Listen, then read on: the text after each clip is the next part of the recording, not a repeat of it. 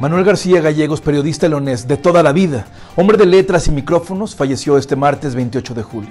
Una víctima más del COVID-19, que hasta la semana pasada se había entregado a su pasión desde las páginas de Periódico Correo. Descansa en paz un grande del periodismo. Yo soy Roberto Itzamá. Arrancamos con la información. Esta es la tercera de Correo al Punto.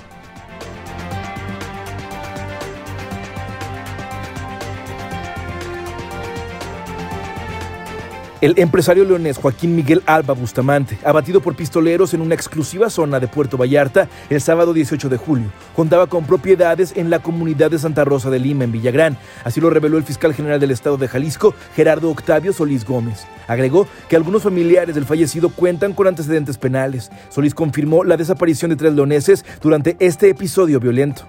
Eh, sufrieron una agresión por parte de un grupo numeroso de individuos eh, falleciendo una persona ahí en el lugar y posteriormente eh, dejando evidencias de la posible privación de la libertad de algunas personas.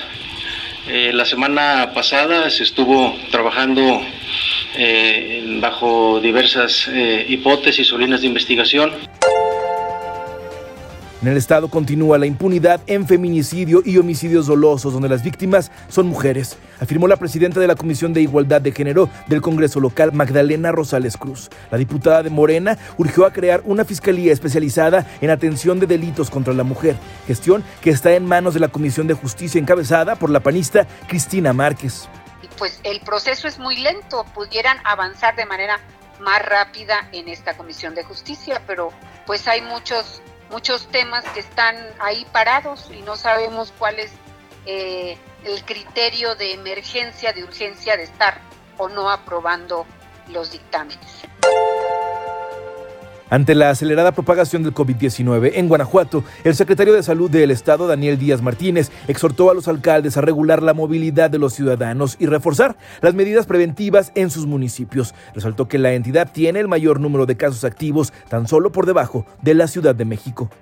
Por segundo día consecutivo, personal de recolección de la Dirección de Servicios Municipales de San José y Turbide se mantiene en paro como protesta ante la falta de equipo necesario para trabajar. Ellos piden uniformes, camiones y ampliar la plantilla para dar cobertura al servicio. Los trabajadores temen perder su empleo luego de esta manifestación, pues ni su sindicato los apoya. Nomás hay rumores que dicen que van a esperar que pasen tres días para tomar cartas en el asunto. ¿Y lo que, están, lo van a hacer como abandono de trabajo.